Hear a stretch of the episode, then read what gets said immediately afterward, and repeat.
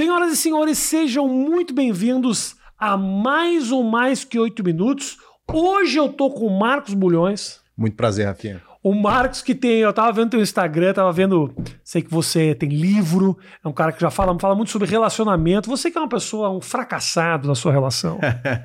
você que não consegue segurar um relacionamento durante muito tempo, tá na hora de você aprender um pouco. As palavras do Marcos já está casado há 45 anos, então ele pode ensinar para você. O cara precisa ser bom em relacionamento para ele conseguir aconselhar o outro, Marcos. Aí é que tá a grande questão, Ah. não é? Existem pessoas que são muito boas no que fazem, só que não aplicam aquilo que ensinam. e são excelentes, Ah. né? Enquanto que outras aplicam aquilo que ensinam e são coerentes. né? Então eu acredito que quando você consegue aprender com a teoria e realiza na prática, a sua vida em si é um exemplo para que as pessoas façam. Sim. Agora, quando você faz da boca para fora, fica feio, né? E- Mas tem muita gente, né, cara? Porra, mas esse, essa coisa do aconselhamento, que tem muito de rede social. Até onde isso é verdade, isso é mentira, né, cara? Até onde isso é um personagem ou não é? Te confesso, eu assisti o teu conteúdo, falei, tô Sim, curioso pra saber se esse cara é de verdade ou é de mentira. Será? Porque aquele pianinho de fundo do teu Instagram me engana aquele negócio. Porque esse negócio é pra fazer o pessoal chorar. Não, pô, mas são, são estratégias, né? Áudios em alta. Como é que é? Me explica? Me Um explica. exemplo, Não, explica. o, a distribuição. Até o áudio em alta ajuda na Exato. distribuição. Exato, Entendi. o conteúdo, né? Então, um exemplo, conforme o tempo vai passando e as tecnologias elas vão sendo atualizadas, ou nós nos atualizamos não na essência, mas no método, Aham. ou a gente acaba ficando para trás. O quem é que as- quem é que ah, vai atrás do teu conteúdo, Marcos? Cara, são três tipos de. São três públicos diferentes atualmente, não é? Com, com 1 milhão e, e 800 mil, 1 milhão e 600 mil no Instagram e no TikTok 100 mil seguidores. Então, são três públicos, né? Um público em massa, ce- cerca de 70% que são públicos que estão sofrendo por relacionamento. Tá. Uma gama de 20% de um público que requer e precisa de desenvolvimento pessoal. E 10% um público curi- curioso que não se decide estar ali e gosta do meu conteúdo, né? Uhum. E às vezes vai fazer sentido, às vezes nem sempre. Mas o importante é entender que nosso processo de desenvolvimento pessoal, afinal de contas, nós temos essa escolha, né? Todo ser humano ele tem a escolha de se desenvolver. Alguns de evoluir no processo de desenvolvimento. Uhum. Só que nem todos aceitam, né? Então, um exemplo.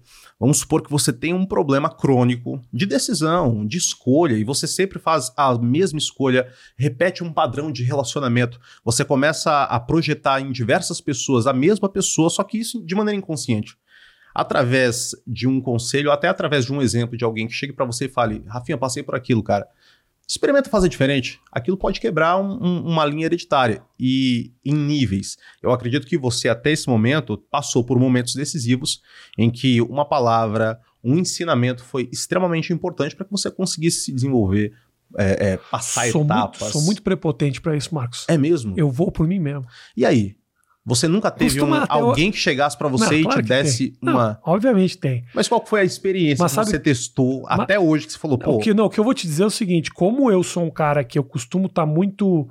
Eu gosto de lançar coisa, eu gosto de estar à frente de movimentos. Então, Sim. em muitos momentos da minha vida, não tinha nem pra quem perguntar. Então, por exemplo, o negócio do stand-up comedy que eu fiz durante muitos anos era um momento que, tipo, pra quem, com quem eu ia conversar sobre isso? Se não tinha nem vídeo de fora pra assistir. Quando começou essa coisa de rede social e postar coisa no YouTube, quem é que fazia isso a ponto de você perguntar, vem cá, como é que faz direito? Então, muito da minha, por exemplo, vida profissional, não digo tanto pessoal, pessoal, obviamente, as pessoas, né? Mas ah, muito foi eu acertando e errando. entendi, você não teve um mentor, alguém que chegasse para você Não tinha Rafinha, nem- experimenta fazer Se isso. e tal. tivesse, eu adoraria, o que eu mais Saquei. queria. Hoje, eu, inclusive, estou fazendo nos Estados Unidos um rolê exatamente para que eu olhe para os outros e fale: Mas como é que Sim, esses sim. caras estão fazendo isso aqui? Sim, É inspirador ver o sucesso dos outros. com né? certeza. Não é e, todo é, mundo- e educativo, né? Claro, Pedagógico. Claro que sim. Mas nos relacionamentos, obviamente. Agora, que você fala, como é que você faz para equilibrar isso? Que você fala, pô, tem- às vezes as pessoas buscam relacionamentos muito parecidos porque é isso que ela gosta, é isso que Sim, atrai sim. ela. Sim, E é isso que ela já está comprovado de que isso não dá certo. sim, sim. Mas como é que eu vou deixar de buscar aquilo que me dá prazer? É muito interessante porque o prazer, ele vicia você Isso. porque ele libera um, um- no, no seu cérebro uma substância chamada dopamina que você acaba se buscando aquilo de maneira compulsiva. Só que o detalhe é que a maneira como você enxerga e o porquê você sente prazer naquilo é o que vai definir a sua abordagem, o seu posicionamento. E eu dou um exemplo para você. Pessoas que estão dentro de uma dependência emocional, elas são pessoas viciadas. Só que no aspecto de relacionamentos. Essas pessoas que têm um vício, assim como o vício do cigarro, às vezes elas se relacionam com alguém como quem compra uma cartela, porque precisam saciar o vício. Nem sempre porque gostam do cigarro. Uhum. Porém, enquanto cigarro duro, o cigarro é prazeroso, na medida em que ele também vai se consumindo. E aí, de repente, a pessoa ela consumiu toda aquela cartela, aquela cartela tá vazia, não serve mais. E ela ainda tem uma fome muito grande dentro dela. E ela precisa saciar o desejo. Né? Então, o vício, ele corresponde à dependência. E essas cartelas correspondem às pessoas que elas se relacionam. Então, na maioria das vezes, elas só encontram um padrão, porque dentro da dependência emocional elas se sentem acolhidas por alguém que lembra um pai, por alguém que lembra a mãe, por alguém que tem um aspecto que ela, inclusive, precisa resolver. Então ela se relaciona com esse cara para tentar resolver o problema dele, porque é o que ela queria que fizessem por ela. Só que nunca ninguém fez. Então ela tenta aplicar no outro que faltou em si. Agora, a, não é todo relacionamento que existe uma relação, nem que seja pequena de dependência. Eu quero estar do lado daquela pessoa, eu quero que ela esteja na minha vida, eu não gosto de ficar tanto tempo longe. Até onde isso é dependência e até onde isso é amor? Ah, que pergunta. É, não, é senso... mas Anotou, eu sabia. Brasil anota essa. Eu, eu sabia que, que, que, seriam, que seria sendo. Ou, ou, eu sabia que, inclusive, tinha a possibilidade de ser talvez uma das melhores entrevistas que eu já dei, Faz de verdade. Espero que eu, que eu cumpra. De verdade as expectativas. Não, isso é expectativas, né? Mas é muito. A sua pergunta é muito importante porque você me pergunta, inclusive, a diferença entre o prazer uhum. e o vício. Uhum. Então, o prazer, ele existe, nem todo prazer faz bem, assim como chocolate. É, é um prazer, mas também aquilo não vai desenvolver em você um vício a menos que você tenha compulsões. Mas a diferença entre o prazer e o vício é que quem é que está no comando deles? No prazer, você está no comando. Você compra o chocolate, você chega para a pessoa que você gosta, ó, é. me desculpa, quero te ver. Aí você arruma um, um drama para ela prestar atenção em você. Uhum. No vício, quem governa é o prazer, é a necessidade. Então você não é mais senhor de si mesmo.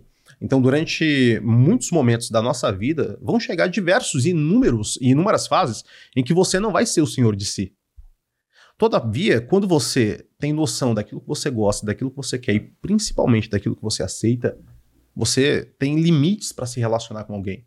Quando você perde isso, é como se não houvesse fronteiras. Uhum. E aí você passa a aceitar tudo para manter o prazer. Né? Então, é, até uma, uma fala do apóstolo Pedro, na sua segunda carta, que ele diz: Aquilo que vence um homem o torna escravo. Tudo que tem o poder de vencer você, você se torna servo daquilo. Na dependência emocional é quando essa carência né, expressiva e a necessidade de ter alguém, ela acaba te vencendo ao ponto de você parar de olhar para si né, e tentar olhar para todo mundo, infelizmente. Totalmente. É, não. É difícil estabelecer essa diferença quando você está no turbilhão, ah, né? Impossível, praticamente. Né? Quando a gente está aqui né, falando Por teoricamente, fora, né? é tudo muito mais simples. Agora, quando você está lá no meio daquilo e você não sabe por que, que você precisa daquela pessoa e como é que você não pode se imaginar longe dela e a minha vida não seria. Porra, cara, é, seria. É. A verdade é que se você já passou por um final de relacionamento, você, você entende mais ou menos, né? Exato. né? E cada um reage diferente a um fim de relacionamento também, né? Com certeza, né? O, ainda fazendo uma, uma, uma brecha na sua fala, o José Saramago, Nobel de Literatura de 98, ele diz que para você ver a ilha, você precisa sair da ilha. Então, enquanto você faz parte do problema, é a mesma coisa chegar assim e falar assim: pô, eu preciso sair desse estúdio, mas eu estou dentro do estúdio. Se eu estou fora do estúdio, o estúdio é minúsculo. É. Então, uma das primeiras coisas que essa pessoa precisa fazer ela é se retirar, se afastar. Só que ninguém quer se afastar porque precisa é. né, e porque depende. Só que ao momento em que você se afasta, a distância, inclusive, ela proporciona para você duas grandes vantagens. Então, a primeira grande vantagem é a sua segurança nós estávamos falando do Anderson, mandar um beijo para ele. Uhum. Essa a, a, habilidade que ele tinha de usar o Anderson Silva, tá? Só para deixar é... claro, porque falou Anderson, por isso é o cara do Uber dele, não. Anderson, Anderson Silva. Silva. Grande, grande é, lutador exato. parceiro, vai lá. E a distância que ele mantinha dos adversários dava a ele o poder de se esquivar. Então, quando você adquire distância, você está muito mais protegido. E além da distância, quando você se afasta, as coisas diminuem. A lua, uma estrela, você. Uhum. Então, para que aquele sentimento ele diminua, é necessário que você se afaste. Para conseguir ver de fora com um certo distanciamento, né? Exatamente. Como os outros veem. Porque Exato. às vezes, às vezes tem alguém distante da, da relação que consegue te apontar certas coisas que você não vê porque tá ali no meio. Exato, exato. Talvez dar E às vezes passo. você até sente, porque quando a pessoa fala, aquilo vem de encontro com você. Eu acredito, inclusive, Rafinha, que a arte ela é, é fundamental nesse processo. A arte ela tem um poder que talvez a sua mãe não tenha, o seu pai não tenha, o seu amigo não tenha, talvez nem o seu terapeuta. A arte ela chega e ela te coloca em um lugar onde existe, inclusive, ali uma cura é, é, psicológica, uma cura mental. Por isso que, inclusive, a psicologia ela é repleta de simbologias, né, de mitos, de referências à, à filosofia, à mitologia grega, porque quando se torna palpável e aquilo é, te atinge em um lugar que você talvez nem defina, você sente aquele negócio, você fala, pô, fez sentido. Eu, eu já experimentei isso em dois lugares. Como quem recebe e como quem cria. Isso foi incrível, cara. Como quem recebe, eu perdi meu pai com 11 anos de idade. Há, há, há exatos quatro dias, fizeram 18 anos da morte do meu pai. Uhum. E quando meu pai morreu, eu não tinha a mínima pretensão de se tornar a pessoa que eu me tornei. De ter influência, algo do tipo. Porque eu havia perdido ali o meu herói. Eu morava numa comunidade, minha vida foi colocada em xeque, mate praticamente. Uhum. E aí uma vez eu li uma frase que dizia assim, do Machado de Assis. Para as rosas escreveu alguém. O jardineiro é eterno. E eu não sei porquê, Rafinha. Te tocou. Me tocou. Mas me tocou Uhum. num nível que eu, eu quase que vi meu pai na minha frente, assim, da, da, da sensação. E aí eu fiz questão de ler esse livro para entender o que, era, o que era isso, né? E o livro era Quincas Borba, um livro belíssimo. Uhum. E quando você fala para as rosas que o jardineiro é eterno, o jardineiro não é eterno. Só que as rosas não vão ver ele partir. Porque elas vão muito primeiro. Só que se as rosas veem o jardineiro partir, aquilo dói muito. Eu me- já me perdi nessa tua metáfora no meio dela. mas eu espero que o povo tenha entendido. não, eu te explico, tranquilamente, tranquilamente. Eu sou devagar, cara. Não, se, eu fosse, pô. se eu fosse inteligente, eu tava, eu tava aí, cara. Imagina. Aconselhando as pessoas. Tá maluco? Eu sou uma pessoa limitada. Não, não, não me confunde aqui. Eu, Ah, enquanto Rosa havia perdido o jardineiro, eu havia perdido meu pai. sim. certo? Só que quando eu entendi que, de alguma maneira, meu pai sempre faria parte de mim, né? E é óbvio, a gente quer que seja presente, mas nem sempre é presente. Uhum. Mas é dentro de você. Então aquilo me curou de alguma forma. E uma vez eu escrevi uma frase, né? Já havia uns dois anos que eu escrevia, que dizia assim, né? Perca o amor da sua vida, mas não perca a sua vida por um amor. Uhum. Que eu lembro que eu escrevi essa frase, essa frase viralizou, eu gostei muito da frase. E um tempo depois, cerca de um ano depois, eu tinha, eu não, na época eu não tinha Instagram, e aí eu criei um Instagram e recebi um direct de um cara que ele falou que ele pensou em se matar, ele havia comprado medicamentos, porque a noiva dele havia terminado com ele, e a minha tinha terminado comigo. Porque... Você não compra medicamentos. é, não, mas eu Ah. pensei, eu pensei, pô, de fato, hoje É, passou pela tua cabeça. Sim, no estágio luto você tem nessas cinco fases e nessa fase depressiva, De não, sabe, de não conseguir ver na frente, Exato. né? Exato, não, não tem esperança, né? Não tem sentido. E, e aí, quando eu tomei a decisão, eu comprei os medicamentos, eu ia fazer lavagem, eu não queria que fizessem lavagem, então por isso eu esperei minha, minha tia sair de casa. E quando ele dá esse nível de detalhes, você vê o nível de comprometimento que ele tinha com aquilo que ele queria fazer e não queria fazer. E aí ele foi, falou assim: eu vi essa frase: perca o amor da sua vida, mas não perca a sua vida por um amor. Eu tive um, um choque tão grande. E eu queria dizer para você, Marcos, obrigado por salvar a minha vida. Então, naquele momento, Rafinha, eu tive primeiro dimensão da importância daquilo que eu fazia, certo? Então, eu precisava entender que aquilo que eu fazia era muito sério. Era um trabalho muito sério. Porque era um trabalho que colocava né, a mão em vidas.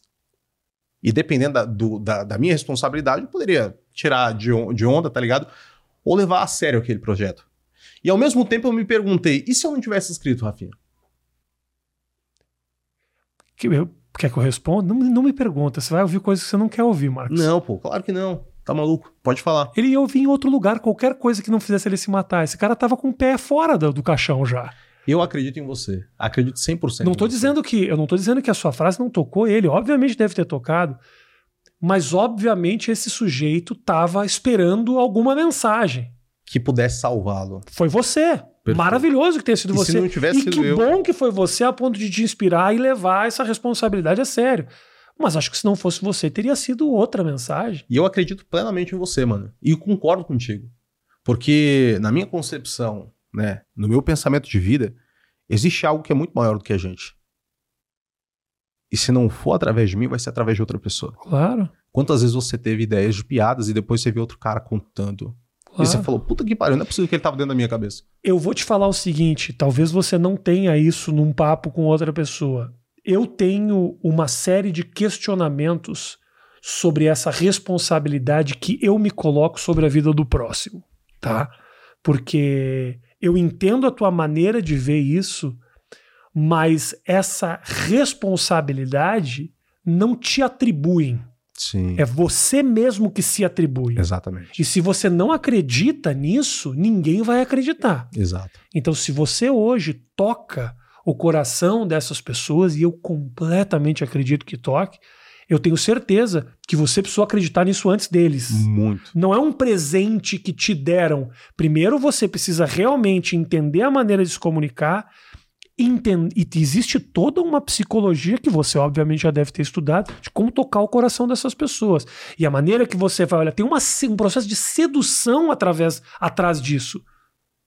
Não importa. Pode ser um jogo. Se você realmente acreditar nisso e fizer e tocar o coração dos outros, é isso que importa.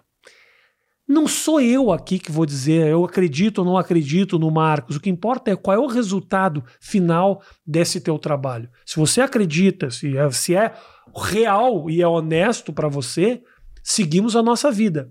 Se não for, também. Também. Porque o que certeza. importa é que essas pessoas estão se deixando tocar.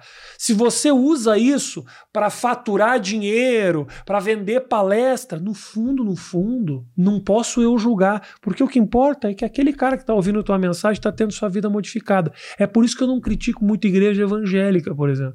Tem muitos amigos meus que falam assim: é um bando de desgraçado que rouba o dinheiro e tira 10% das outras pessoas. Eu vou falar assim, cara, deixa eu te falar uma coisa: aquele sujeito lá que não tinha nada, hoje tem 100 e dá 10%. Ele sobrou 90 para ele. Se ele não tivesse caído nesse lugar, Ele talvez ele não tivesse nada, ter morrido. Nem 10%. Quantidade de histórias que a gente vê de caras que chegam numa igreja evangélica desacreditados, que batia na esposa, distante dos filhos, o cara drogado. Três meses depois, esse sujeito sai com a vida modificada. Ele, talvez ele tivesse até poder pessoal Para executar. para executar, Claro, não claro. precisasse. Eu acho que todos têm, na Eu verdade. acre- é né? o que eu acredito. Com Por isso que eu não, eu, eu não sou, eu sou um cara sem eh, religiosidade, mas tem gente que olha para mim e fala, Rafael, isso é Deus. Sim, sim, sim. Isso aí que você tá dizendo que é a tua própria força é a tal do Deus. Sim, eu sim, não, não sim. sei como dizer isso. Mas eu não posso criticar aquele que salvou esse sujeito. Se esse sujeito precisou de alguém que levantasse ele, seja o Marcos na palestra, seja o Edir Macedo no Você tempo, acha que o seu trabalho faz isso, cara? Você já teve esse feedback? eu, eu, eu, eu sei que faz, tá? Mas eu não gosto dessa responsabilidade. Hum, Porque. Não, não é que eu não, eu não vou dizer que eu não gosto dessa responsabilidade. Eu não ligo pra essa responsabilidade. Entendi. Eu não ligo pra essa responsabilidade. Porque eu sinto que se eu me sentir responsável, eu vou me frear criativamente. O que eu mais Fudeu quero é tudo. viver feliz criativamente. Ajudo pra caralho quem eu posso, perto de mim ou longe de mim, ajudo. Às vezes divulgo, às vezes não divulgo. Eu acho importante eu inspirar o outro Sim, a abrir um pouco o coração e dizer, porra, tem gente ao nosso redor, vamos olhar com mais carinho. Isso eu faço. Mas dentro do meu trabalho, eu tento manter uma certa liberdade, porque senão eu vou me tolher criativamente, entendeu? Claro, claro. E Se eu, achar que, desculpa te interromper, eu tô falando pra caralho, não era pra eu estar falando, mas eu me empolguei.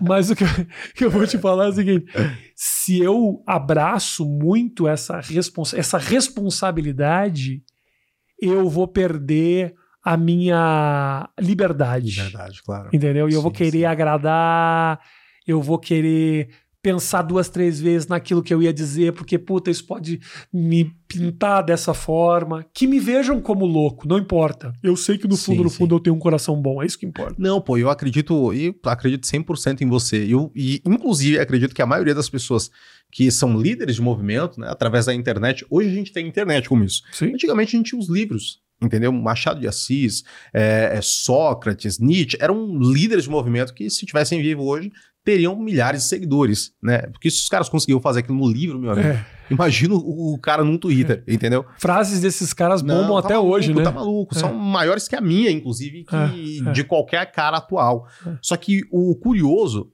é que eu acredito que a maioria desses caras, eles também não tinham essa relação com a missão deles, entendeu? Uhum. Porque um exemplo, quando eu te falo é, é responsabilidade, eu tô falando pra você que pela primeira vez eu tive dimensão da importância daquilo que eu fazia. Uhum. Só que naquele momento eu tinha a decisão de levar aquilo como um fardo, certo?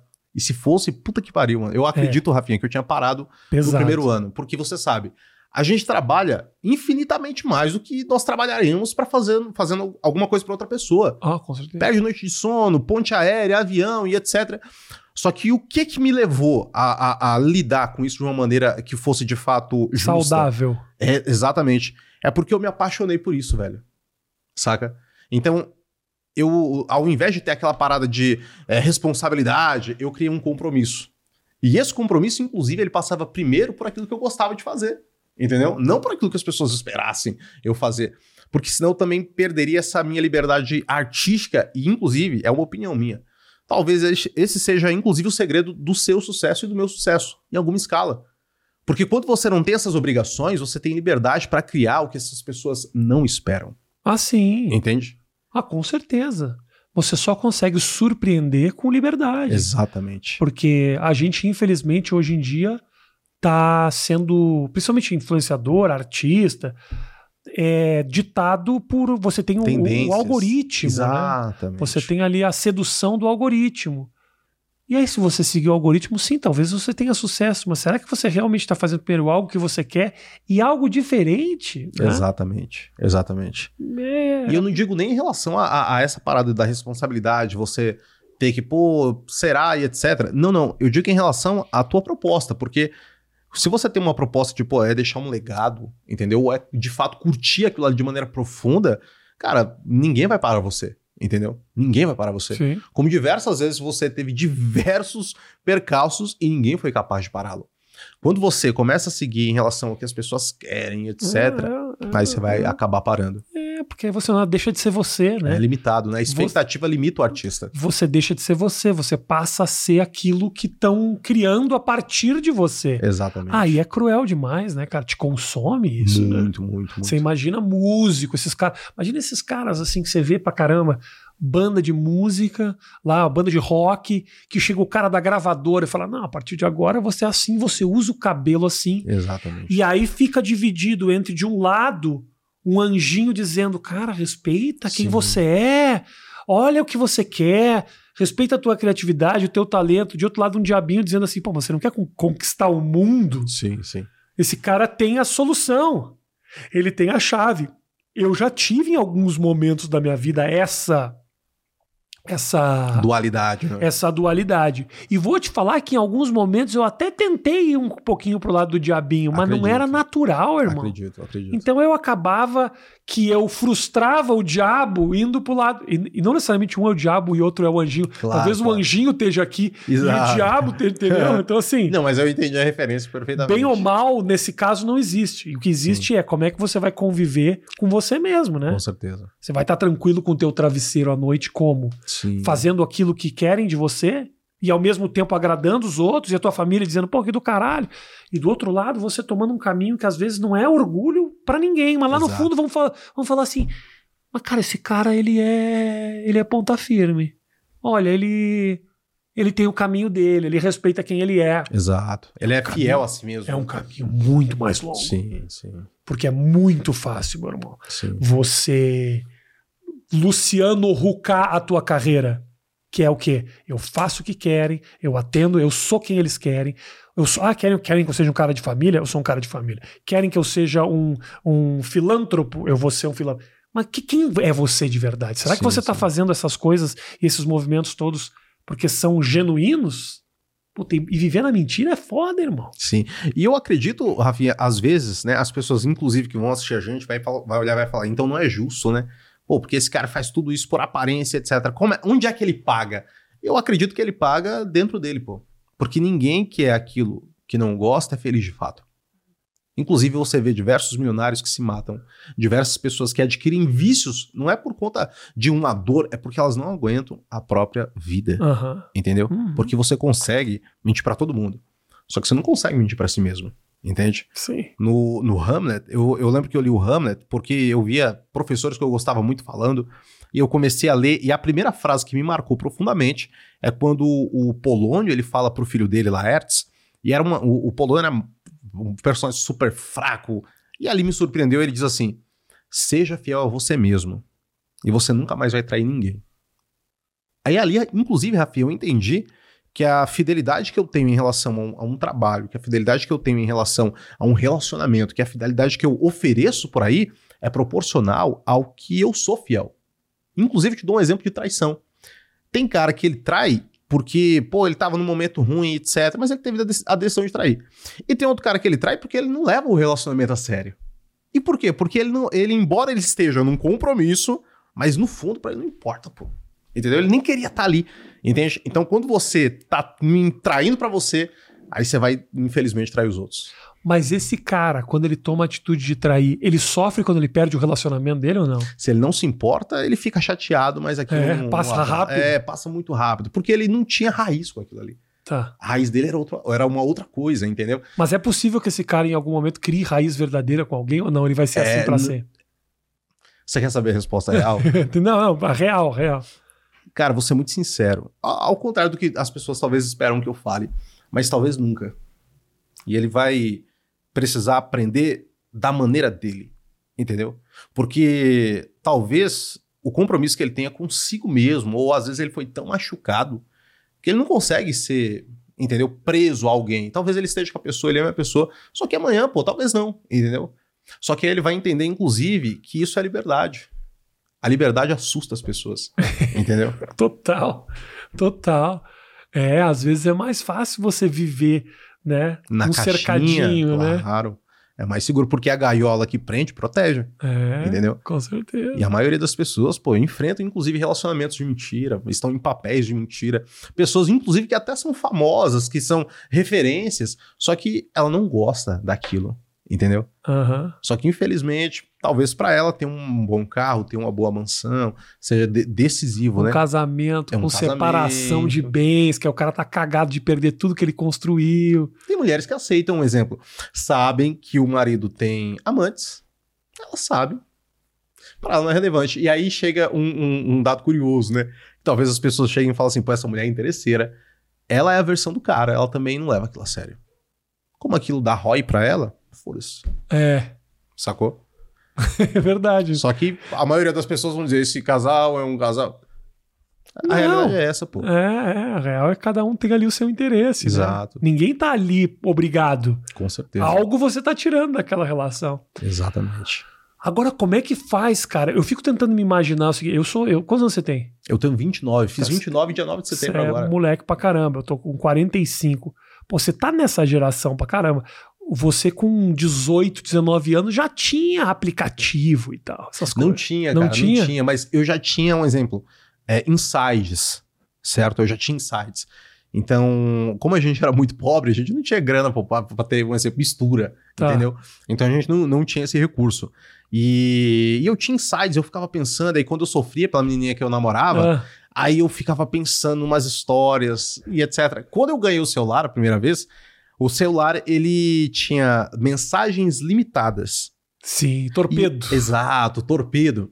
E aí eu escrevi assim: antigamente os relacionamentos duravam mais tempo porque as crises eram através das cartas. Que, como demorava a chegar, É verdade. você pensava melhor, aí você É. não ia mandar o outro, entendeu? É. Você pensou melhor, bateu a saudade, e você falou: não, eita, essa- hoje namoram através de mensagens. É. E por isso o contato é limitado, porque a- os torpedos acabavam, né? Então, exemplo, se você, eu só tô brigando com você, Rafinha. E eu sei que é o último torpedo, eu preciso pensar com muito cuidado o que eu vou colocar nessa bomba, Porque entendeu? depois disso E depois já mais. era. Eu É. passei por essa fase. Só que aí, cara, chega a internet ilimitada. E aí eu falo, caramba, por isso que talvez hoje as pessoas tenham tão pouca paciência com as outras, que querem resolver tudo na hora. E, e, pô, amor, negócio, sucesso, maturidade, exige tempo. É, com certeza. Cara, mas realmente a internet mudou muito a maneira que as pessoas se certeza. relacionam, né, cara? Até a própria noção de saudade, Sim. ela mudou totalmente. Imagine você que em 99, quando eu fui morar nos Estados Unidos, a minha comunicação com meu pai era. Pô, tinha um ICQ, Caramba. que era um comunicador Sim, sim. que era eficiente e tudo mais. Mas cheio de, de limitações. Cheio de limitações. Hoje eu moro em Nova York, eu clico um botão Sim, e eu tô vendo meu filho em altíssima qualidade, Qualidade. em qualquer lugar que ele tá. sim. Então você manter um relacionamento parece mais simples. Deveria. Deveria ser mais simples, Sim. né? Porque você tem contato, você consegue ah, celebrar as vitórias do outro. A tecnologia pode ajudar um Sim. relacionamento que quer funcionar, Sim, sim, sim. mas também é dois palitos para destruir um relacionamento também, Com porque certeza. você tá ali o tempo inteiro. É aplicativo. Mas, cara, se eu acabar com o meu casamento hoje, à noite, eu já tenho um rol de pessoas que eu Você posso conhecer. Exato. Exatamente. Entendeu? Aqui, na minha mão. Sim.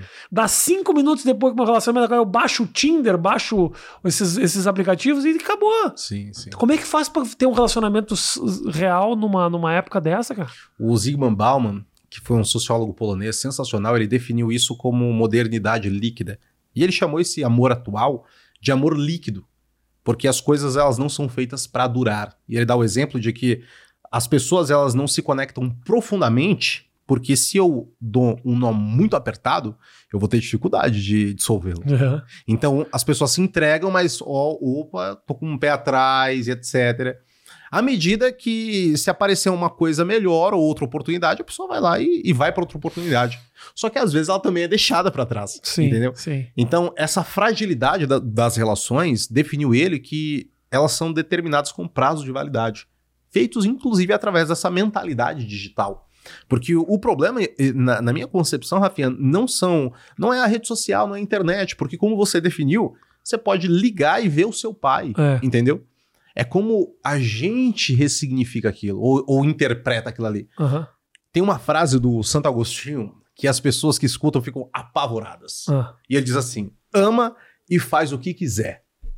E as pessoas, não, como namoro não é isso. Ah. Como assim amar e fazer? Se, eu, se o meu namorado, ele me amar e fazer o que ele quiser, eu vou pegar o celular dele, aí a aba vai ter ali, ó, vídeo pornográfico, É. Tinder, gostosa do TikTok. Não, claro que não. Porque ela tem muito medo da liberdade. É que também TikTok. Se os TikTok, se você tá assistindo aqui. Os seus vídeos bombam no Porra, TikTok. bom, mas assim, para de jogar gostosa na nossa cara. Às vezes o cara nem tá querendo, e quando vê, pô, é uma mulher bonita, pô, o próprio cara bonito pras mulheres também. Eu- olho de vez em quando o aplicativo da minha mulher, tem uns puta cara bonito, não tem como competir com esses caras. Não tem, pô. Mas ó, e tem um segredo, viu? O algoritmo do TikTok, ele só joga pra você O que você tá vendo. O que Minha você mulher, curte. Minha mulher tá assistindo os caras mais bonitos que eu. Tudo bem. Puta merda. Tudo bem, tudo bem. Liberdade. Se morrer aí, tá bom. É, exato. Mas essa É ideia de liberdade. difícil. Então, essa ideia de liberdade que você está falando. É difícil também você admitir que a pessoa que você ama seja mais do que só tua mulher ou Sim, só o teu homem. sim, De que existe desejo, sim, de que ela não necessariamente vai transar com as pessoas por aí, mas que ela pode achar um outro cara bonito, Exato. de que ela pode. de que ela quer se sentir bonita no ambiente, entendeu? Então, mas eu acredito, Rafinha, que isso só é possível quando você acredita que você também pode, entendeu? Você fala, pô, se, eu, se é o que eu sinto e não muda o, o, que eu- o, o fato de eu amá-la, entendeu? O que impede ela também de sentir, entendeu? É- é- é essas, essas particularidades, né? Se colocar no lugar um pouco do outro, né? Exato, Exato. E talvez seja essa dificuldade da galera. Porque a galera fica tão focada em se colocar no lugar do outro que ela não entende que para eu me colocar no seu lugar, primeiro eu preciso estar no meu lugar. Se eu não sei o meu lugar e eu me coloco no seu, aí eu entro em comparação, eu entro em obsessão. Eu preciso primeiro entender quem eu sou. Aí eu olho, pô, não, Rafinha, verdade, cara, ó, é, é isso mesmo. É. Sei como é que é, tá tudo certo, pô. Você acha que as pessoas se analisam um pouco, cara? Independente não. de ser em relacionamento, assim. São poucas pessoas. Eu, eu analiso muito. Analiso bastante. Mas, e, e, um exemplo, isso não é porque eu quero saber, decifrar a pessoa. Não, não. É porque eu costumo buscar atenção. Porque eu vou falar uma, uma parada para você. A todo momento eu estou ao lado de pessoas que me ensinam muita coisa, pô. De verdade. Eu sou muito novo. E eu mudei a, a, a, minha vida, a vida da minha família. É, me tornei empresário, por quê? Porque ao decorrer do meu tempo sem pai, eu precisei buscar mentores, uhum, entendeu? Uhum. E, e, aprender com isso. A maioria das pessoas, elas não se analisam porque elas nem sabem que podem, mano. Elas estão tão cegas de, de desejo por alguém, de ter alguma coisa para se pegar, que é. ela olha na cara do, do, do, do, sujeito, ela vê a cara do crime, ela vê a tornozeleira eletrônica, ela é. olha e fala: é o amor da minha vida. É. É difícil, né? É muito difícil. E acho que, que também as pessoas têm o costume, tem um costume muito equivocado, a gente tem, de gente que fala: ah, eu sou assim. Ah, mas é, eu sou assim. E vou morrer assim. Como as pessoas, como se as pessoas não pudessem mudar, aprender, evoluir. É, Faço cagadas porque eu sou assim. Exato. Errei porque, olha, esse sou eu mesmo e tal. Eu sou, eu sou um cara que eu, eu, eu caio nesse lugar aí. Eu sei. E acho que quanto mais velho a gente vai ficando, é mais simples cair nesse lugar. É verdade. Porque quando eu falo pra minha mulher que tem 35, Puta, mas é que você não me conhece. Eu sou assim há muito tempo. Sim. É uma maneira também que eu tenho de escapar uh, do julgamento. Sim é da maneira que eu tenho de escapar da cobrança, que é justa, sim, né? Sim. Com uma frase simples, porque aí ela ouve e é obrigada a dizer: Pô, mas o cara é mais velho, já é assim, eu não vou mexer, não, não tem como alterar tanta coisa. Sim, e sim. na verdade a gente pode evoluir, aprender o tempo inteiro, independente do lugar ou Com da, certeza. da e, idade. E, e, isso acontece comigo também. Né? Eu acredito que, inclusive, o, o fator determinante é porque dentro de cada um de nós existe uma coisa, cara, que contamina a gente, chamada orgulho. Entende? É. E, pô, o orgulho é, uma, é, é, é, é o limitador. Essas pessoas que, inclusive, pô, não, quero ser assim, é orgulho. É orgulho. Ela não quer dar o braço a torcer. É. Por quê? Porque ela não quer abrir mão de uma crença. E o orgulho é uma crença. Se eu, eu, eu, acredito em algum nível que eu sou mais inteligente, que eu sou mais sábio, que eu sou isso, que eu sou o melhor etc. Quando eu coloco essa crença acima das outras pessoas, eu estou fortalecendo meu orgulho. E aí, quando eu quebro a crença, a maioria dessas pessoas, elas acreditam que elas vão ficar no chão. Porque o orgulho também é um mecanismo de defesa. Sim. Não, vou ficar no chão. Só que aí, na verdade, elas, pô, leveza. Entendeu? Caraca, verdade, ó. Eu tenho 45 anos e aprendi agora. Aí você muda o fator. Né? Pô, eu sei mais. Pô, aprendi algo novo. É. Entendeu? É a maneira como você enxerga para as coisas. Mas você concorda comigo que esse, e o trabalho de chegar nesse lugar é um trabalho árduo, né? São etapas que você vai aprendendo. É um trabalho é, é difícil, né, cara? É um processo de amadurecimento, de evolução e tal. Você acredita que uh, a idade faz diferença na hora de se relacionar? Acredito que sim. Acredito que até mais do que a idade, a maturidade. Porque hoje as, as idades parecem que elas estão um pouco equivocadas, né? O seu pai com 25 anos de idade não é o cara que tem 25 anos de idade hoje. É, não. É, é bem diferente. Só que a maturidade ela leva você é, é lidar com a, com a relação de uma maneira diferente, até por um fator que você falou no início da nossa conversa. Quem passa pelo fim a primeira vez enxerga o relacionamento de outra maneira. Porque ela falou assim: acabou e eu não acabei. Sim. Né? E na maioria das vezes ela evoluiu, ela se renovou. E o, o, o, processo da nossa vida é assim, é uma lei universal. O caos ele vai gerar destruição e a destruição vai gerar vida. E, e a nossa vida é assim.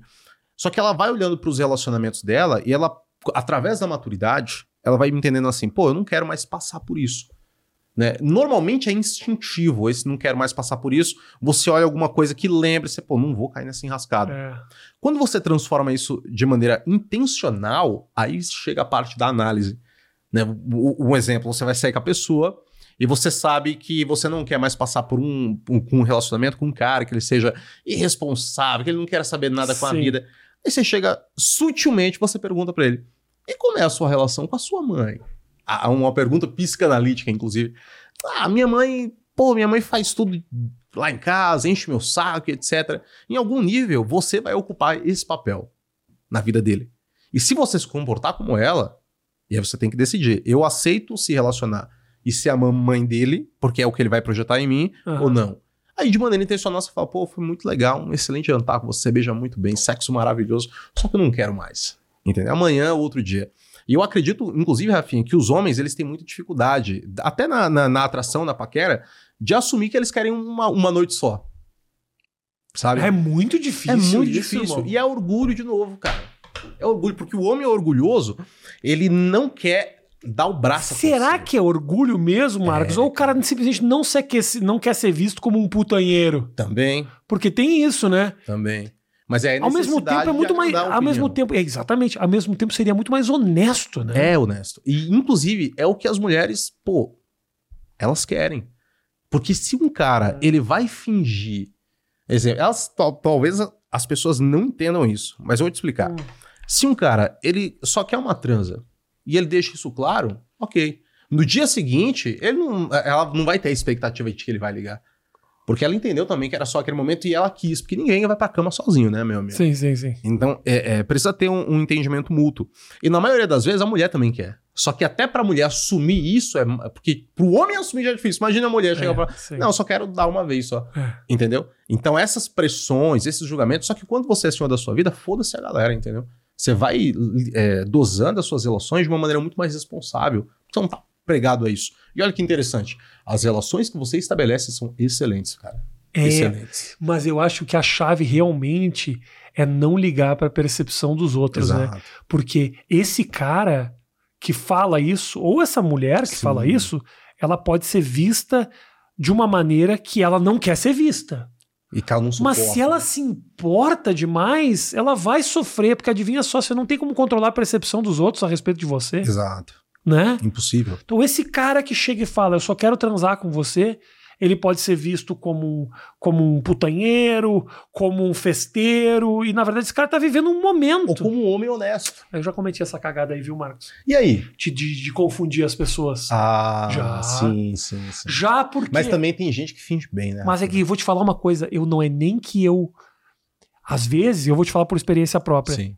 Eu não confundi a pessoa ou as pessoas propositalmente. Claro, claro. Às vezes o cara não sabe direito o que ele quer. Sim. Porque no meio desse desse turbilhão de tô vivendo uma vida de solteiro, não sei o que e tal, o cara começa a gostar de alguém.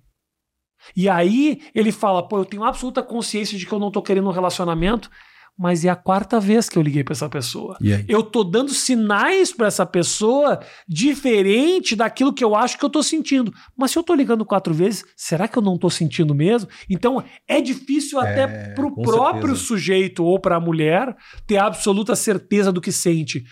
Porque às vezes a gente não controla certos, certas emoções, né, cara? Concordo, concordo 100%. Tem uma frase do Goethe, que foi um escritor alemão, que ele dizia que na plenitude da vida, cada dia é uma eternidade. Então, quando você está nessa fase, cada pessoa que você vai sair, cara, é um, é, é- é- é um mar de, de, de atrativos. Não só pelo sexo, porque às vezes, beleza, você só quer sexo. Só que aí você conhece uma pessoa que alguma coisa, talvez no primeiro dia, Isso. ela conquistou você. E aí? E aí, como é que você fica com você agora? Aí você vai querer, mas você não tá pronto, mas talvez você não confia, mas você quer. Então, é, lidar com isso é de fato desafiador, porque é, o nome disso é indecisão. Entendeu? É. E aí você fala, pô, então como é que eu É consigo foda, resolver, né? Na indecisão, você deixa um monte de brecha, né? Claro. Pessoas indecisas perdem pessoas incríveis, cara. É. Porque essas pessoas incríveis, elas se posicionam. Elas não aceitam ser indecisão. Tem gente que topa, tem gente que fala, pô, ou eu sou tudo, ou eu não sou nada. E Ah, mas é difícil, que aí você. Se essa Mas às pessoa vezes você realmente. pega tá- a pessoa que você gosta, é a pessoa que faz isso. A pessoa vai. Aí é difícil. É difícil. Não, foda é quando você tá nessa indecisão e. Eu te dou o próprio exemplo do meu, do meu relacionamento, do meu casamento. Eu casei com uma mulher que me pegou nesse momento indeciso. Entendi. E ela ficou com uma percepção minha muito equivocada. Porque eu nunca fui indeciso em nada, mas naquele momento eu tava. E eu me dei o direito de estar um pouco meio, sabe? Sim, sim. sim. Só que a verdade é o seguinte: o indeciso ele machuca, né? Sim, Mais do que aquele que tá decidido até de não levar nada à frente. sim. Porque o cara, ou eu quero ter um relacionamento, estou à busca de um relacionamento. Daí ele fica com alguém não deu certo. Ah, não deu certo, mas eu tô em busca de alguém, por isso que nós não vamos continuar. Do outro lado, você tem um cara que tá sozinho e que quer curtir, tá super ok.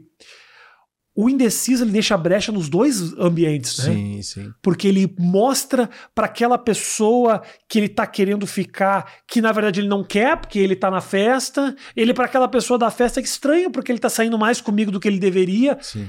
Puta, é foda, né? O indeciso ele, Por ele que deixa ele é muita que- brecha. E, e normalmente, Rafinha, ele também é o que mais se machuca. Entendeu? Porque ele sofre dos dois lados. Porra, eu sofria pra caralho É. de ouvir a minha mulher falando porque você é isso, você é aquilo. Eu falava, na real, você não me conhece. E se a gente tiver um relacionamento um dia, você vai ver que eu não sou nada disso que você tá falando. Sim, sim. E a coitadinha teve paciência, né? Sim. Então tá aí agora. Se fudeu, porque teve que casar. e agora. Mas eu acredito também, Rafinha, que amar alguém é aceitar essas imperfeições. Porque assim, as pessoas têm uma ideia de que o amor é 5-5. Então você vai com 5 e sua esposa vai com 5 e vai formar 10 até o final. Não, cara. Vai ter dia que você vai ter 6 e ela vai estar 4. Vai ter dia que você vai estar 9. Entendeu? Pô, pra cima. Aham. E, cara, deu certo e tal. E, e ela vai estar no chão. E aí, às vezes, amar alguém é você chegar e você tá louco pra contar alguma coisa. Só que você olha pra ela e você vai abraçar primeiro. Você vai acolher. Até porque na sua lista de prioridades, ela vem primeiro. Entendeu? Vai acolher. Ou, ou você também pode chegar e despejar na cara dela o seu sucesso. Aí você vai fragilizando a relação. E que bom que, que, que vocês entenderam que o amor não é 5 a 5 Às vezes é, É. 9 a 1 pô. É, irmão, é difícil.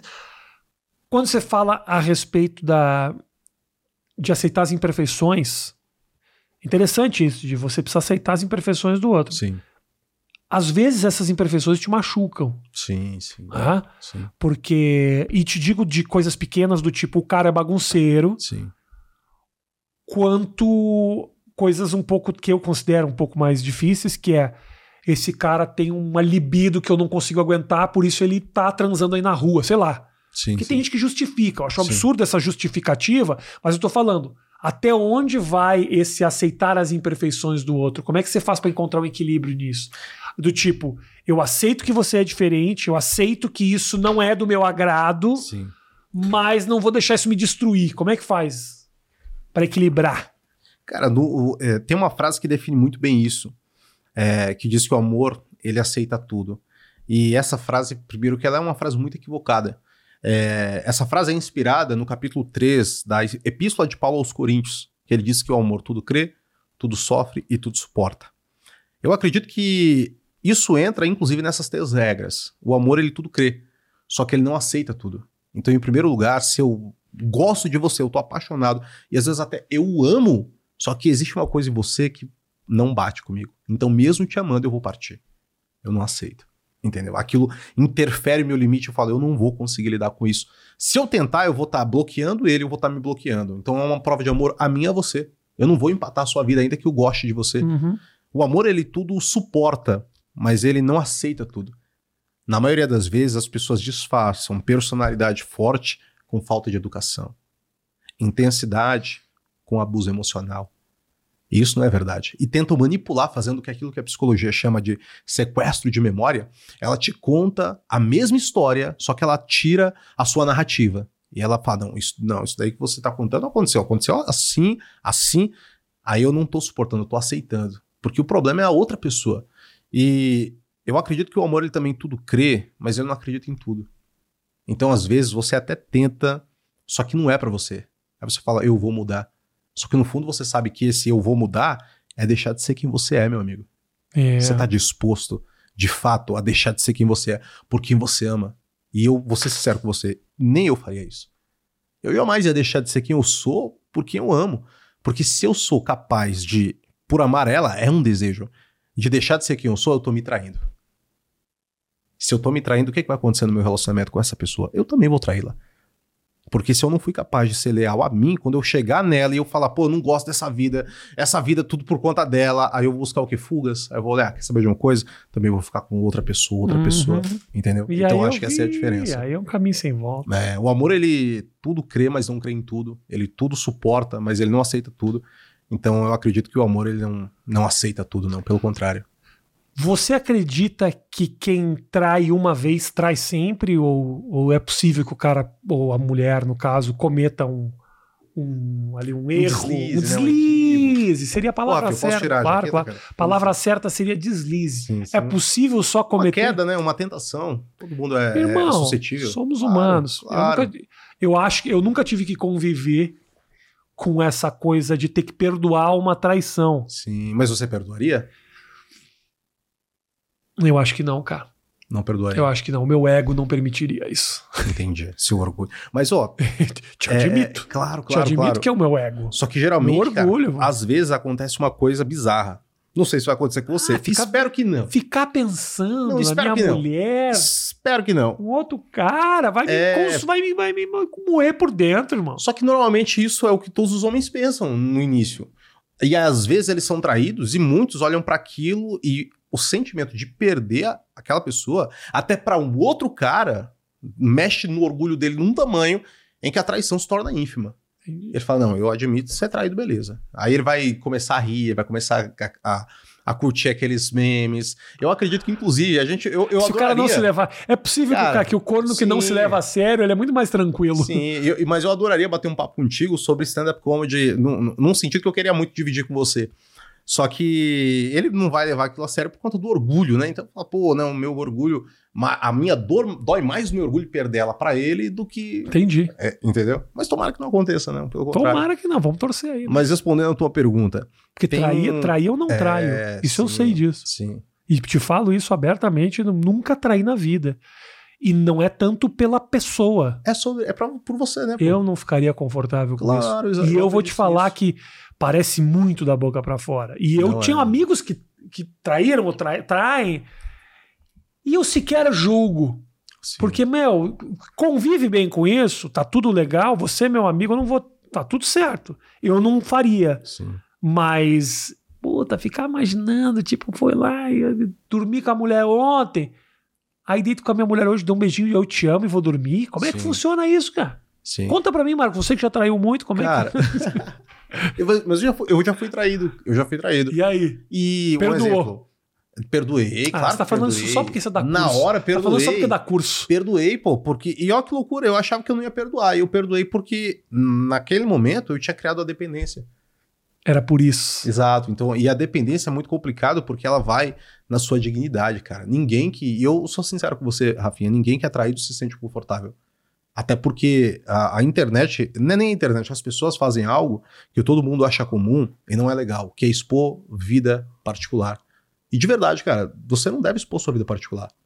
É, pô, as pessoas que pô, e- e expõem, quer mostrar, beleza. Só que eu acredito que ninguém tem o direito de expor sua vida, de, de pegar, um exemplo, sua separação e jogar no Trend Topics, entendeu? Tudo bem, tudo bem. Eu tô falando. Muitas nin- pessoas vão ter aquele, aquela opinião sobre você e às vezes para não passar por toda essa situação, as pessoas, pô, vou, vou perdoar e etc.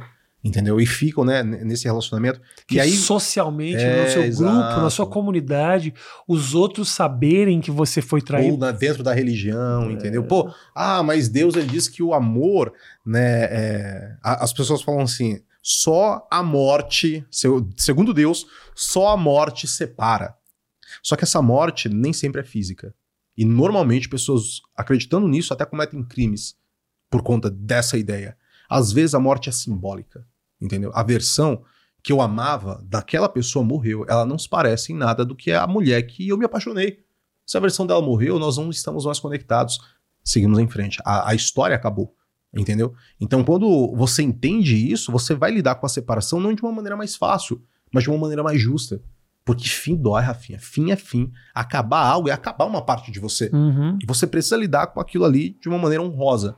Mas dentro da, da dependência emocional, eu não conseguia. Não conseguia me desprender. Eu estava disposto a pagar todos os preços, como um drogado faz quando vende tudo que tem em casa. Entendeu? Porque eu precisava daquilo ali. Uhum. Só que, graças a Deus, me libertei, consegui. Então, tomei uma decisão. E a arte me ajudou nisso, inclusive. A tua quebra foi com a dependência. Sim. Antes de quebrar com a pessoa. Sim, porque Quando você foi, entendeu o processo. é, e foi quando eu comecei a escrever, inclusive. Porque até os 23 anos de idade, eu era um cara comum, E eu sempre fui muito criativo, então desenhava, escrevia, tinha boas ideias. Eu acreditava que eram boas ideias, só que para as pessoas eram tolices. E eu ficava muito contido com aquilo ali. E eu era muito tímido, então aquilo morria comigo. Quando eu, eh, em 2015, em primeiro lugar, meu casamento ele estava marcado para o dia 5 de dezembro desse ano. Com essa pessoa? Isso, com essa menina que eu namorava na época. E aí nós chegamos a noivar e faltando cinco meses, ela terminou comigo.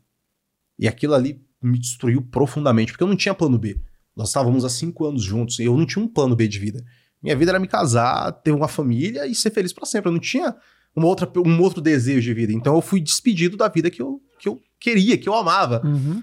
E aí, em seguida, eu tentando me, me recuperar com aquilo, aquilo mexeu comigo, me destruiu. Minha mãe lá descobriu que ela tinha câncer. E aquilo ali, cara, para quem perdeu um pai, né, ver que a sua mãe tá indo embora é desesperador. E o meu irmão, ele foi preso, Rafinha. Tudo então, no mesmo período? Exatamente, assim, exatamente. Numa sequência de quatro meses.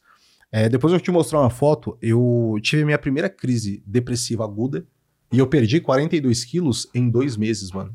Porque eu não comia. Literalmente não comia, não comia, não comia. E aí, quando eu comecei, quando eu me vi no espelho, eu vi que eu tinha, eu tinha 112 quilos e eu fui pesar menos do que minha mãe pesava, cara. E eu olhei no espelho e falei assim: não, preciso reagir. Aí eu tive uma crise renal, mano. E eu tive que tomar morfina. Então, todas as esferas da minha vida, é, financeiramente, eu tava. Não tinha grana, pô, porque nunca tive. Não tinha grana, não tinha pessoa que eu amava, não tinha paz na minha casa, sabe? Não tinha saúde.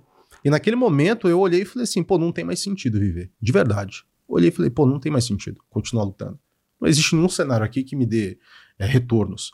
E aí eu li uma frase do Fernando Sabino, que ele dizia que o suicida não é aquele que perde a vida. O suicida é aquele que perde tudo, menos a vida. Como ele perde tudo e só sobra a vida dele, nada mais tem graça. Uhum. Para ele é uma prisão estar tá ali dentro. E nesse momento, eu acredito que o fator determinante para mim, entendeu? Talvez as pessoas tenham momentos diferentes, mas é que nesse nada, nessa destruição, eu enxerguei e era muito simbólico, porque era como se eu enxergasse literalmente uma encruzilhada. Era muito louco isso. Eu, eu sempre, eu, uma hora eu tava pensando de um lado, de uma outra maneira eu tava pensando de uma outra forma, e eu tinha uma escolha. Ou eu seria o cara que perdeu tudo, aí eu seria um fracassado. Ah, não é porque as pessoas iam dizer, não, eu me sentiria assim. Uhum. Porque, mais uma vez, pouco importa a opinião das pessoas. Sim. Eu me sentiria um fracassado. Porque eu fui derrotado em todos os campos que eu lutei. E eu falei assim: eu fracassei. Fracassei em tudo.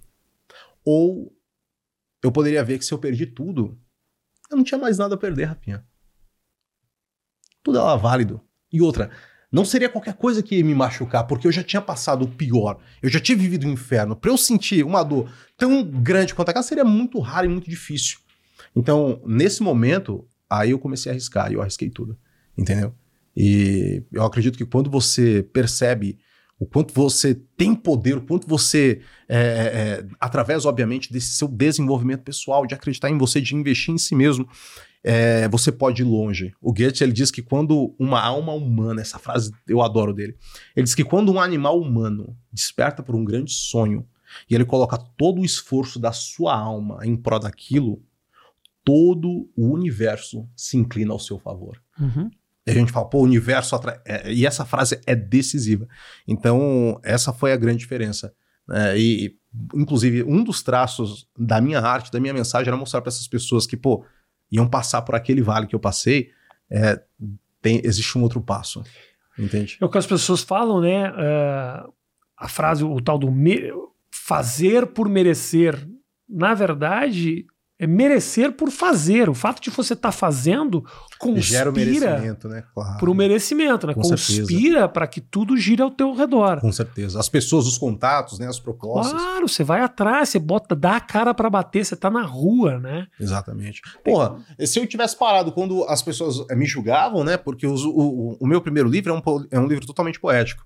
Então, porra, um cara que veio da favela, entendeu? Que é homem, vai falar de poesia? Sim porque eu não me importo com o que você fala, entendeu? Então, essa essa é, e vulnerabilidade que você recebe das críticas uhum. não é porque você é muito bom ao ponto das pessoas serem desprezíveis. Não, não. É porque você entende que você não deve nada a elas. Porque no seu pior momento, elas não estavam ali do seu lado. Então, essa visão de justiça faz com que você seja até, inclusive, criterioso com as pessoas que estão próximas. E aí a maturidade vai ensinando pra você e pra mim que as pessoas mais importantes de você e próximas a você serão poucas. Vou te falar uma coisa. Não existe nada mais terapêutico do que o senso de humor.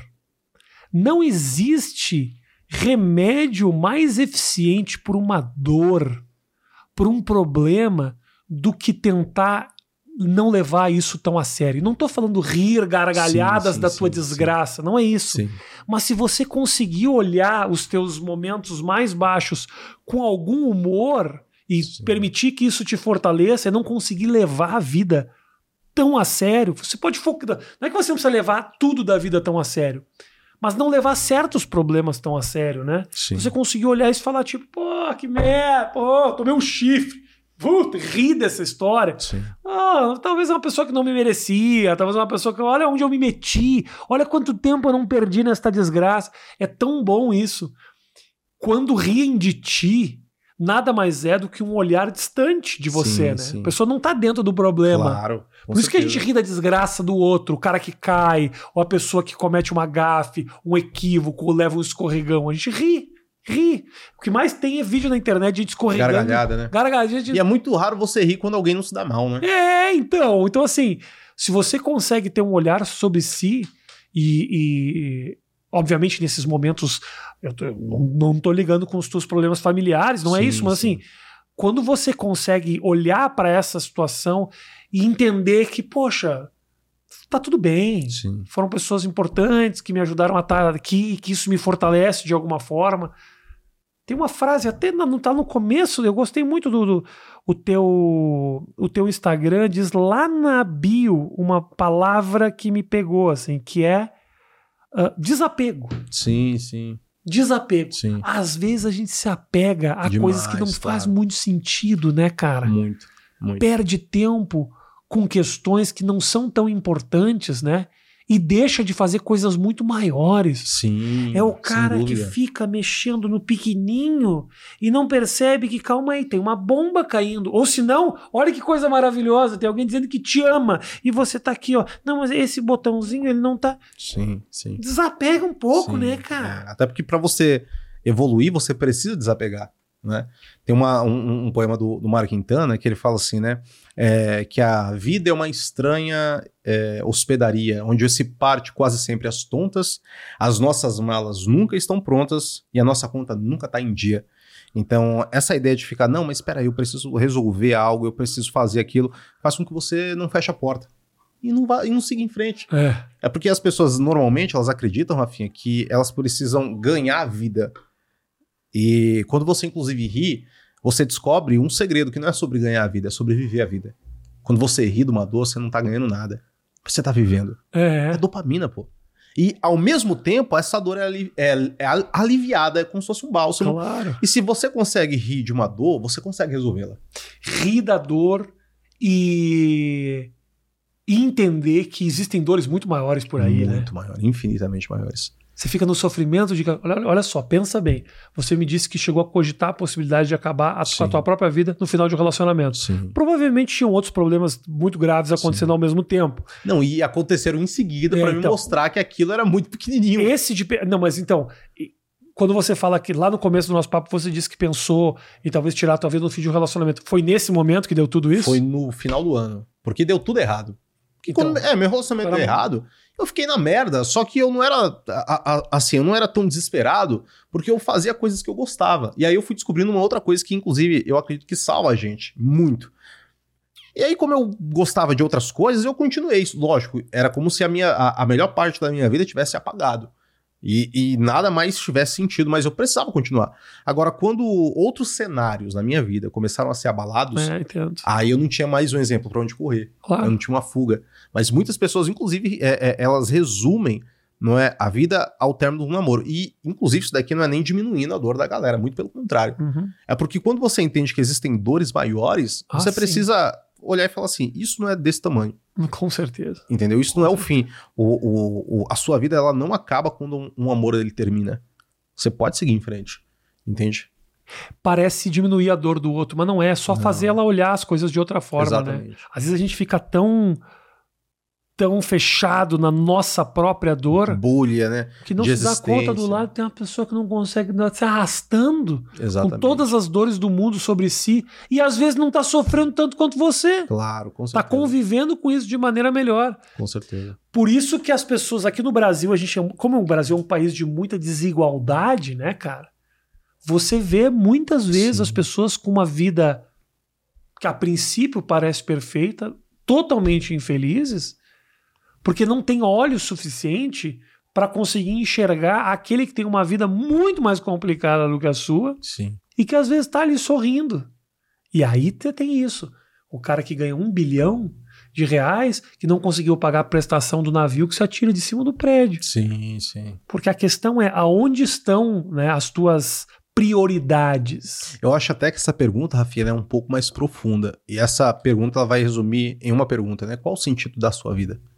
Na minha vida, eu já entendi. Não, não, pô, eu, eu digo assim, essa é a Ah, é? pergunta, né? Mas Tá eu bom, gostaria posso, de perguntar Eu posso você. responder. Só que aí eu refaço essa pergunta. É uma difícil, pergunta difícil. É, é, difícil. só que, mas, porque uma diferença é eu perguntar qual o sentido da sua vida. Essa, Ah. essa pergunta eu não pretendo fazer. A menos que você queira responder. Não, não, não. Mas eu queria abrir Ah. essa pergunta num sentido mais amplo, né? Mais de opinião e não de confissão. E eu queria perguntar pra você, qual que é o sentido da vida? Da vida. É. Cara, eu Qual acho que a sua opinião? é, é- é muito tranquilo. Tem duas coisas que eu acho que a gente precisa fazer nessa passagem. Ser feliz, que é uma opção muito difícil. Não é tão simples quanto Não, parece. Claro que não, claro que não. Porque você tem desafios a isso o tempo Tarefas. inteiro. E se você não se focar nesse objetivo, você acaba se perdendo e impactar as pessoas próximas a você da melhor maneira possível. Seja um filho, seja um familiar, ou a gente que consegue fazer isso em larga escala, né? Olha que, que benção isso, né, cara? A gente Sim. conseguir tocar e todo esse feedback que você recebe de gente falando que do caralho que eu Sim, vi, sim, me deixei sim. tocar por isso. Meu, isso é um presente. É, É, do caralho vale você muito ter mais do que dinheiro, mano. então, assim, lembra quando a gente estava falando anteriormente, ah, eu tento fugir um pouco Sim. dessa, não digo dessa responsabilidade, Dessa mas obrigação. dessa obrigação e dessa seriedade. Sim, Porque sim. a minha maneira de fazer isso é também não ligando muito pra isso. Porque a pessoa também olha pra mim e fala, porque do caralho tem um cara desencanado, assim, eu gostaria de Sim. também não me apegar. Sou um cara que sofro muito pouco porque eu vejo a vida dessa forma. Então, eu acho que são duas coisas muito simples. É ser feliz e impactar positivamente aqueles que você consegue ter acesso. Sim.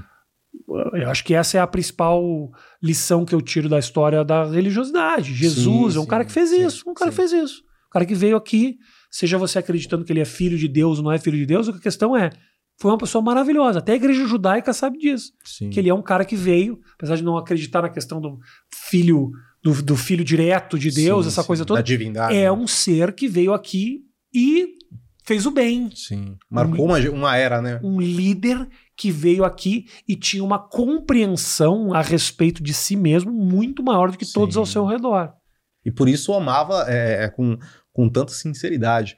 É, se eu pudesse elaborar como escritor essa sua fala, eu pensei algo assim, né? O sentido da vida seria ser feliz e levar alguém para ser feliz também. É, Né? Mais ou menos assim, né? Trazer É alguém e- junto. E fazer outra pessoa sorrir. é isso. Talvez fosse isso.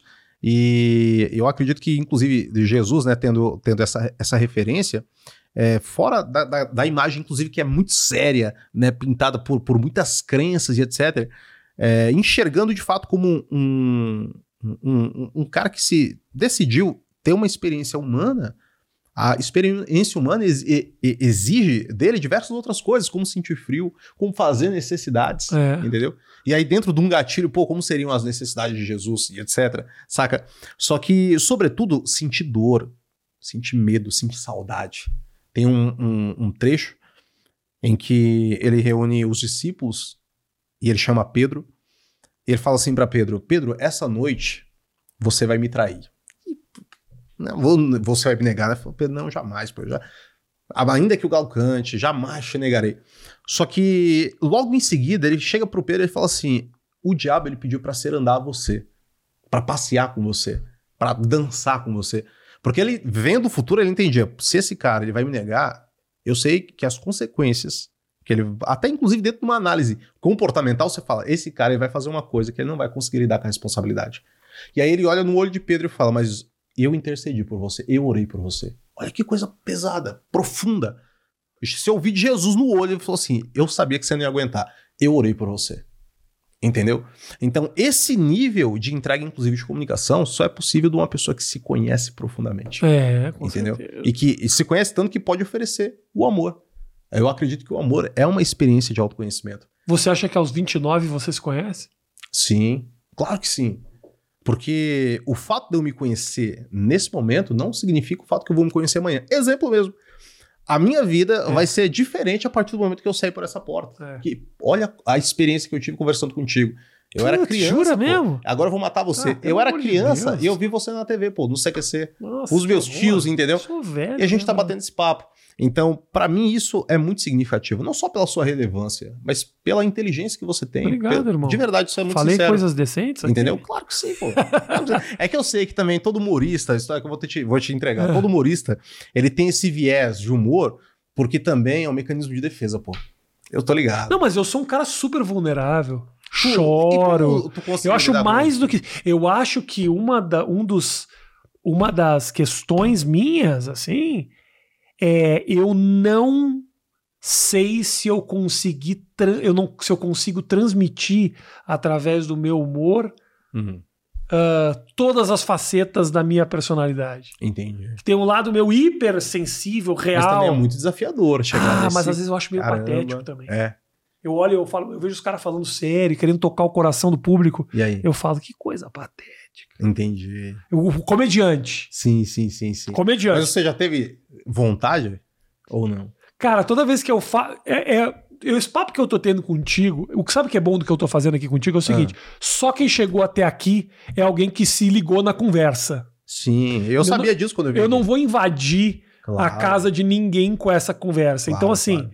Tem gente que me consome só pela minha piada. Sim. E tem gente que me consome pelas coisas que eu falo e tal. E é muita gente. As pessoas Ou pelas perguntas que você faz. pelas perguntas que eu faço, pode ser, tem diferentes motivos pelo qual a pessoa consome o meu conteúdo. Mas geralmente, quando eu olho isso aqui que eu tô fazendo, eu falo e eu abro o coração. Mas quando eu assisto, eu falo: cala a boca, velho, cala a boca. claro, concordo contigo. Cala a boca, vai fazer tuas piadas que ninguém quer saber o que você pensa da vida, irmão. Mas na real querem. Claro que é. Claro na real que é. querem. É que também. Aliás, eu, deixa nos comentários aqui, eu vou ler os comentários dessa conversa. eu aqui. até eu vou ler, eu vou, eu vou Eu ler. também. quero saber o que, que você pensa disso. Eu, eu queria Vai te ter vários. Cala a boca, Rafinha. pô. Rafinha emocionado, hashtag, pô. É. Não é? Mas eu queria te fazer uma pergunta. Se você já sentiu, se você sente a síndrome do impostor. Não, Nunca sentiu. não, E aí, como é que é? não, não sinto. Tá aí algo que eu não sinto, irmão. Como de é que é? coração. Eu acho, pelo contrário, quando eu não cheguei num certo lugar, eu olho e falo assim, eu que devia estar ali. Caralho, é de uma que foda. prepotência. Foda, que E de foda. uma arrogância, mas ao mesmo tempo de um conforto É e de uma confiança impressionante. Claro, é Minha mulher sabe disso, ela não tá aqui pra comprovar pra você. Eu só tô, hoje, hoje eu tô nos Estados Unidos, Marcos, fazendo show com caras que eu admirei a vida inteira. E quando sai um cara de- de- desses do palco e eu vou entrar depois, eu falo, eu sou melhor que esse filho da puta. Acredito. Na real, até de, de repente nem sou. Sim, não, sim. não posso te dizer, eu até às vezes questiono se de repente isso não é um mecanismo de proteção que eu arranjei para lidar com os desafios que eu mesmo me coloco. Acredito que não. Acredito eu realmente acredito na qualidade do que eu faço, assim, Sim, sabe? sim. Eu acho que eu sou bom. Eu já fiz muita coisa que eu não sou bom. Que eu me meti a fazer, que Ou que fui pediram pra fazer, não, né, que eu fui inventar, fizesse. que eu achava que eu sabia, depois eu fui ver, "Ih, não foi. Dirigir filme, já fiz diabos de coisas que eu queria muito fazer Sim. e que eu sabia que não era o meu principal talento, mas que eu fiz e que me virei e tal. Mas tem certas coisas que eu confio em mim mais do que ninguém. E uma delas é, por exemplo, subir no palco e fazer show. Isso Muito bom. eu posso subir do, do- depois do, do Dave Chappelle e do Jerry Seinfeld, que eu, puta, eu entro depois e eu falo assim. eh, o povo vai ver que eu não sou pior que eles, não. Claro que não. Às claro vezes não. até, obviamente, tem um processo de amadurecimento que eu preciso ter na minha carreira para chegar ao nível que esses caras estão. Eu Sim, sei disso. claro e que de sim. autoconhecimento também. Sim, Mas, mas na minha cabeça, no meu coração, eu sou tão bom quanto eles. sim, eu acredito. E é isso que não me é cons- orgulho, pô. E é Isso isso que me coloca nesses lugares. Claro que sim. Claro que que, assim, sim. eu vou lá quando eu percebo, ou, volta e meia eu tô nos Estados Unidos, aí eu olho e falo, caralho, onde eu tô, irmão? Olha onde eu tô fazendo show aqui, cara. Pô, eu tô fazendo show nesse palco, nesse lugar, junto com essas pessoas que tem esse nível de compreensão disso que eu faço. Eu sou um deles, cara. Exato. Nunca exato. passou pela minha cabeça eu não sou um deles. Não faço parte. Não. Sim, claro. Quando eu me apresento num lugar chamado Comedy Cellar, que é o maior clube de comédia do mundo, o lugar mais badalado onde todos os melhores comediantes se apresentam. É um lugar super pequeno, mas que tá todo mundo. Na parede tem quadros de comediantes, que são os quadros dos comediantes top que passaram por ali, porque tem vários que passam por ali que também não tem quadro. Claro. Eu olhava aquilo e falava, eu não tenho dúvida de que minha foto vai estar aqui. Primeiro é o seguinte, a primeira vez que eu entrei nesse lugar, eu falei, eu não tenho dúvida de que eu vou começar a me apresentar nesse lugar. E eu não tenho dúvida de que meu quadro vai estar nessa parede. Meu irmão, tá lá, meu quadrinho, do lado da cara dos caras. Sensacional. E Acontece. aí você nem se surpreende, né? Não, Interessante. eu achar, eu olhei, eu, não, eu, hoje, Claro, reconhecimento. hoje eu consigo claro. celebrar. Claro, claro. Há um tempo atrás né? era tipo, pff, pra quê? Sim, sim. Que é uma coisa de foco que eu vejo muito nos, por exemplo, atletas que eu admiro. Sim, sim. porra, tinham títulos que eu, não cheguei onde eu quero, Claro que não. entendeu? Claro que Eu não. não cheguei onde eu quero. Então eu vi, eu via, por exemplo, Kobe Bryant, o Michael Jordan, momentos que o cara passa no playoff e vence um time com a bola no último segundo, do Sim. cara falar assim, todo mundo pulando, comemorando, balão pra cima, e o cara tá ali, ó. Não acabou. Não muda nada dentro Não acabou. Claro, claro. Não acabou.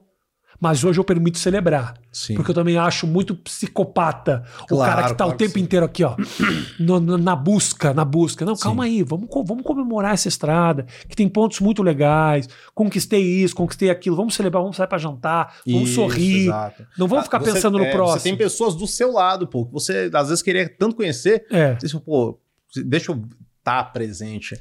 Eu, É. hoje eu consigo fazer isso um pouco melhor.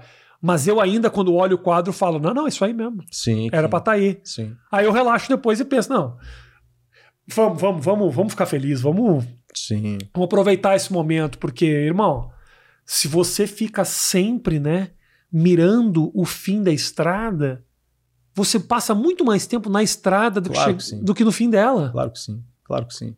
Então, o processo. Então, hoje, por exemplo, eu consigo, eu tô lá nos Estados Unidos, eu curto a jornada. Exato. Porque eu já, eu já tenho um sucesso do caralho no meu país. Sim. Então agora eu tô me possibilitando me desafiar num outro lugar, com caras que eu admiro, porque eu já conquistei o que eu queria aqui. Então eu tô agora me possibilitando curtir, Sim. né? sim. E é E a E é- maturidade, eu ac- acredito que inclusive é, é, é exatamente isso. a maturidade. Por Sem isso você dúvida. tá nesse momento, cara, crescendo Sim. e aumentando. E, puta, tem que, comer, tem que comemorar um milhão e meio no, no Instagram mesmo. Mas eu vou ser sério pra que você, cara. Vou ser sério pra você. É, eu comemorei muito os 100 mil. Me comemorei pra caramba porque eu falava assim, pô, eu não, eu não acreditava de fato. Quando eu comecei, eu não acreditava. Eu gostava do que eu escrevia, eu também sabia que era muito bom. Em 2016, que foi quando eu escrevi a minha primeira frase, a minha frase foi a mais lida do ano aqui no Brasil, nas, nas redes sociais. Tinha um blog que fazia essas anotações e eu não me surpreendi. Qual eu que era? Qual era? Qual era? era o Perca o Amor da Sua Vida, Ah. mas não perca. A Ana Maria Braga falou no programa dela e não falou meu nome. Aí minha mãe tava feliz e tava bolada, sabe? ah, gosto dela, mas não falou seu Pô, nome. dá o crédito. É, dá os caras, porque o- para o escritor, né, É, o plágio é o, é o pior dos crimes. É. Só que eu sabia, eu falava, não, eu de fato mereço, de fato é uma parada que eu sabia que eu podia. Aí eu fiz 100 mil, só que quando eu fiz os 100 mil e eu comecei a fazer 200, 300, uma vez eu escrevi um texto e foi- eu nunca tinha visto isso na internet. Eu escrevi um texto e esse texto era um roteiro que eu re- redigi na minha cabeça e coloquei uma história. E aí eu postei. E esse texto ele bateu 300 mil curtidas. Aí eu ganhei 120 mil seguidores em 48 horas. Porra, do caralho. Aí eu falei assim, cara, então é, o céu é o limite, de, ver- de verdade. Pô, lógico, é a parada de celebrar um milhão, celebro. Um milhão e seiscentos, celebro. 700, óbvio. Só que é essa ideia de falar assim, cara, eu, e, é- e aí eu vou falar uma parada que talvez me comprometa. Não é nem pela galera que me segue, Rafinha. É por mim, pô. É. Eu- porque eu gosto disso. Celebra por você. Entendeu? Exato, pô. Eu, é- é- é- é, eu busco me testar pra enxergar de fato o que eu consigo fazer, o que eu posso fazer. Entendeu? Não que as, as pessoas, ah, bulhões e etc. Então eu conquisto, né? Mas uma outra coisa que eu aprendi também, até porque eu sou pai, então eu administro. Eu juro pra você, cara, era, é muito mais fácil ser artista do que é ser empresário, administrador, até pra uma série de burocracias que você. Claro. é um estresse, sei, meu sei, amigo. sei. Minha vida era muito mais fácil há dois anos quando eu só escrevia. É. E só que isso vai gerando em você outro traço de maturidade, que é o cuidado, que é pensar o que, que vão ser das pessoas quando eu for embora. Claro. Até porque eu, eu vou ser sério pra você, cara. A morte, a essa altura, é uma coisa que eu já não temo mais. Entendeu? E isso mudou por, por obviamente, por inúmeros fatores. Inclusive esse de aproveitar a, a jornada, etc. Mas porque eu enterrei muita gente, mano. Você já viu isso de perto, né? Pô, eu enterrei meu pai, eu enterrei amigos, melhores amigos. Eu tinha um grupo de cinco amigos. Dois deles morreram. A gente tinha 17 anos, depois 22 anos. Eles morreram. E a gente ia enterrar os caras e, pô, parece que a gente tá voltando à guerra. Que foram cinco, aí depois voltaram quatro, aí depois voltaram três, entendeu? E a gente ficava se olhando. Quando você vai vendo a brevidade da vida e que a vida de fato termina, aí você precisa enxergar que ou você vai entender aquilo, Rafinha, como um dia menos, hoje, para muita gente que inclusive está assistindo, acha que é um dia menos. A vida é, é, aquela bússola que a areia vai caindo, é um dia menos, é um dia menos. Ou você enxerga que é um dia a mais. Total. Entendeu? Uhum. E quando você enxerga que é um dia a mais, pô, é, voltando à frase do Goethe, né? Cada dia, pô, é, é uma eternidade, entende? Porque você sente prazer, mas tem dia também que é uma eternidade ruim, né? Que pô, você fala, não veja a hora que É, acaba. essa desgraça. Só as fases, só as fases. Marcos, cara, prazer imenso te receber Prazer aqui. meu, Rafinha, aqui me sinto muito, muito honrado, né? Muito Que pri- isso, privilegiado, pô. Segue Eu aqui, ó. um vou dizer- presente. por favor, por favor. E vou falar. Você tem canal no YouTube? Tenho, tenho. Vou deixar o link na descrição aqui pra, pra galera seguir. Ó, esse daqui é o meu primeiro livro, né? Tá. Chama-se Elucubrações. Tem a frase ou não tem É, a frase? tem, tem a Tem a frase. frase. Eu vou assinar uma frase pra ti, só que eu vou assinar outra. Boa, boa. Essa, esse livro, inclusive, é, um, é uma edição especial e eu não vendo esse livro há mais de um ano e meio, cara. Esses livros, eles não estão disponíveis para venda. Não? Não. Porra, não. por oportunidade que tem das pessoas comprar teu livro aqui. Não, eu sei, eu sei, mas Nem tranquilamente. online, Tranquilo. nada. É, em online, online a galera tem acesso aos e-books, etc. Ah.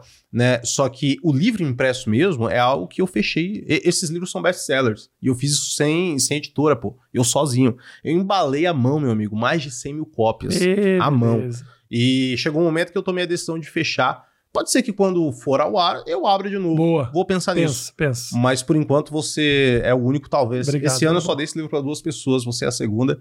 E eu vou autografar com carinho pra ti, sem dúvida. Mas, Rafinha, muito Meu irmão, obrigado. obrigado a Era, você, meu pô, velho. Um fãzão do canal Que e poder estar aqui é, Tamo junto. é muito bacana também. Se inscreve no canal do Marcos e tamo junto, viu, galera? Um grande beijo pra vocês. Sabe que daqui a pouco tem mais novos episódios do Mais Que 8 Minutos.